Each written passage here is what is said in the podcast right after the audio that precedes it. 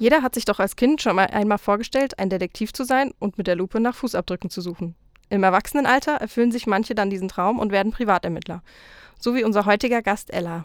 Ella ist selbst auch ZAD-geprüfte Privatermittlerin und seit einiger Zeit in unserem Team. Schön, dich bei uns zu haben, Ella. Hi, vielen Dank für die Einladung. Ja, was hat denn bei dir dazu geführt, dass du Detektivin geworden bist? Ist es eher ein lang ersehnter Kindheitstraum oder berufliche Umorientierung gewesen? Tatsächlich habe ich auch früher schon öfter mal über den Beruf nachgedacht, beziehungsweise über Detektive. Natürlich kennt man es.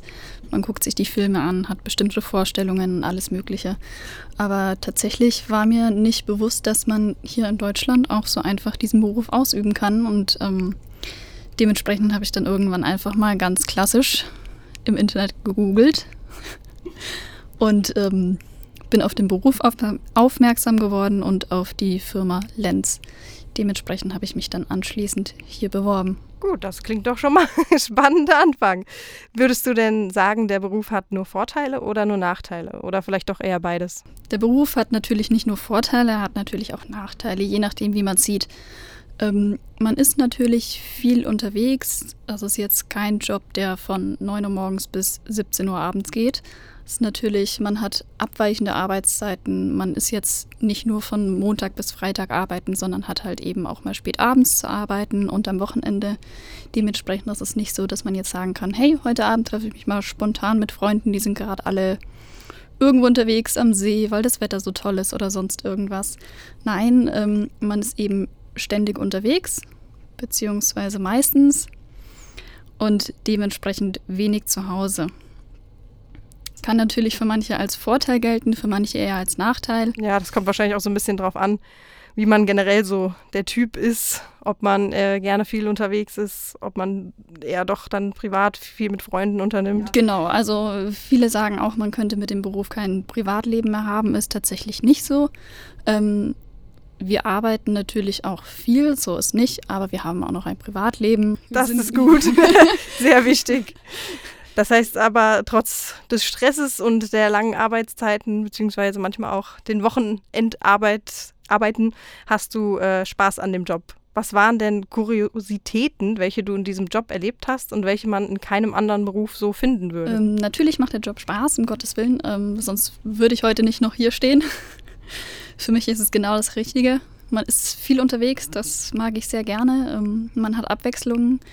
Man erlebt nicht jeden Tag das Gleiche. Man hat immer was Neues, weil es eben kein 9 zu 17 Uhr Job ist. Ähm, man erlebt natürlich viele spannende Dinge, immer außergewöhnliche Sachen. Allein durch die Aufträge, die uns zukommen, haben wir ganz, ganz viele verschiedene Situationen. Dementsprechend erlebt man da auch immer interessante Sachen. Manchmal kann es auch langweilig sein, dass man den ganzen Tag einfach nur im Auto sitzt oder Manchmal rennt man den ganzen Tag durch die Stadt mit der Zielperson und ist da von einem Laden zum anderen am Shoppen gehen oder ganz, ganz unterschiedlich. Also man hat auch Kuriositäten wie die Zielperson ist krankgeschrieben und ähm, geht dann aber eigentlich ins Fitnessstudio und macht Sport, obwohl sie eigentlich eine Verletzung am Bein hat oder sonst irgendwas. Also sowas sieht man dann auch mal. Man wird überrascht und fragt sich manchmal, okay, solange sie nur die Arme trainieren. Zum Beispiel, ja. Okay, gibt es denn auch so Einsätze, wo du sagst, oh, die haben mich total gequält oder ich hatte danach schlaflose Nächte? Ähm, hast du hier den Kopf darüber zermartert? Also gequält hat mich noch kein richtiger Auftrag. Natürlich ähm, denkt man über das ein oder andere Mal ein bisschen länger drüber nach, aber um Gottes Willen, ich persönlich finde, man sollte danach einfach abschalten. Man muss wirklich ähm, die Arbeit Arbeit sein lassen und man sollte am Ende des Tages wirklich einmal abschalten, sonst kann man auch natürlich nicht einmal kurz runterfahren. Wir haben längere Arbeitszeiten, das ist klar. Ähm, aber dementsprechend muss man danach auch abschalten. Also man sollte jetzt auch nicht nach einem Auftrag noch an den Auftrag denken und denken, oh, was wird denn daraus? Wie wird das vor Gericht ausgehen? Nein, ich muss sagen, das interessiert mich persönlich überhaupt nicht mehr.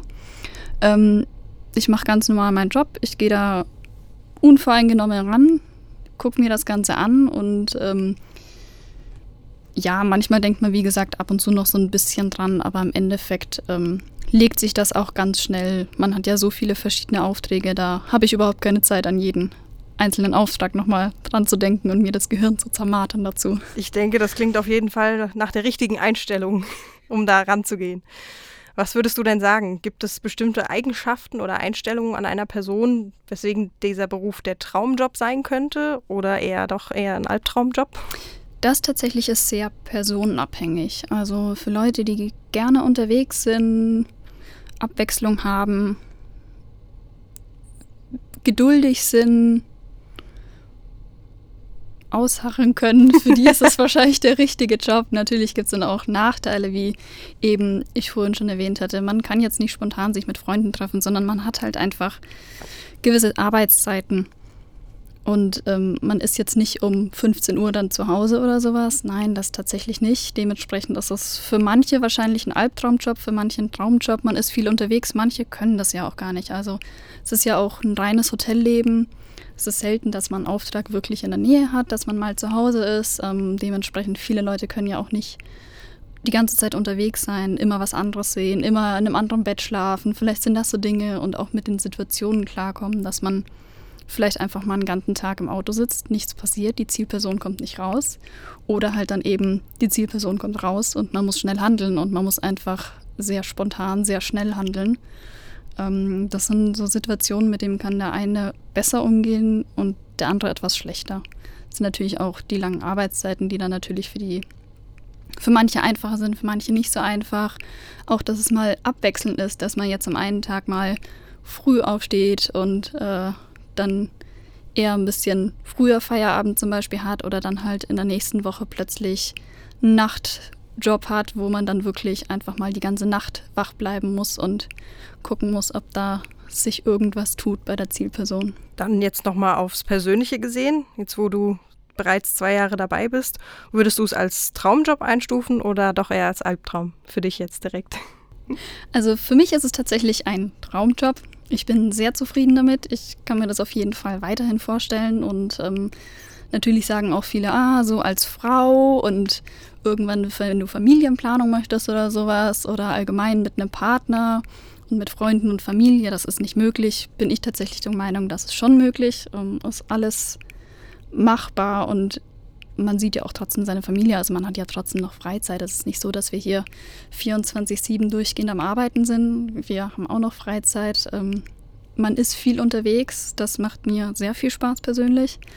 Ähm, man sieht immer was anderes, man hat neue Situationen, die man, also man bewältigt tagtäglich neue Situationen und man hat nie das Gleiche, auch wenn es manchmal der gleiche Auftragsgegenstand ist man gefühlt erstmal ähnlich an die Sache rangeht. Es ist im Endeffekt ja doch immer eine ganz neue Situation, mit der man da umgehen muss. Man muss immer offen sein und bereit. ja, ja, also nach dem, was ich jetzt heute von dir gehört habe, würde ich dann doch den Detektiv in der Kategorie Traumjob einstufen. Und ähm, ja, ich danke dir, dass du heute hier warst und einfach mal deine eigenen Erfahrungen geteilt hast, noch mal ein bisschen Einblick in den Job gegeben hast. Und ja, wir freuen uns, wenn wir euch vielleicht als äh, bei unserem nächsten Podcast wieder als Zuhörer begrüßen dürfen. Dankeschön. Ciao. Vielen Dank auch. Ciao.